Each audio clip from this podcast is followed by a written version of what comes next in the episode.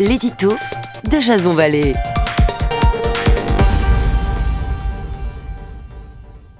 Bonjour, nous sommes le 25 mai 2019 et voici le titre de mon éditorial qui s'intitule Game Over. Cette fois, c'est terminé.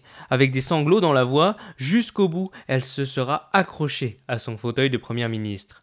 Alors que certains ironisaient sur sa prison, appelée plus communément 10 Downing Street, en affirmant qu'elle s'était barricadée avec ses meubles pour ne pas partir, ses autres collègues n'ont versé que des larmes de crocodile. Si Emmanuel Macron a salué son courage, il ne serait pas faux de qualifier son mandat de chaotique. En ayant joué la montre, Theresa May aura enclenché le compte à rebours de sa propre mort Une interrogation de plus à ce Brexit interminable qui prend l'ensemble des Européens en otage. On se dirige vers un Brexit dur, nous dit-on, nous rabâchetons depuis des mois. Est-il cependant possible de vivre pire scénario? Une sortie sans accord? Un pays sans projet? Une union sans avenir? Un député s'amusait même à comparer l'actuelle situation à la fin de Game of Thrones. Traduisez, une fin qui ne satisfait personne.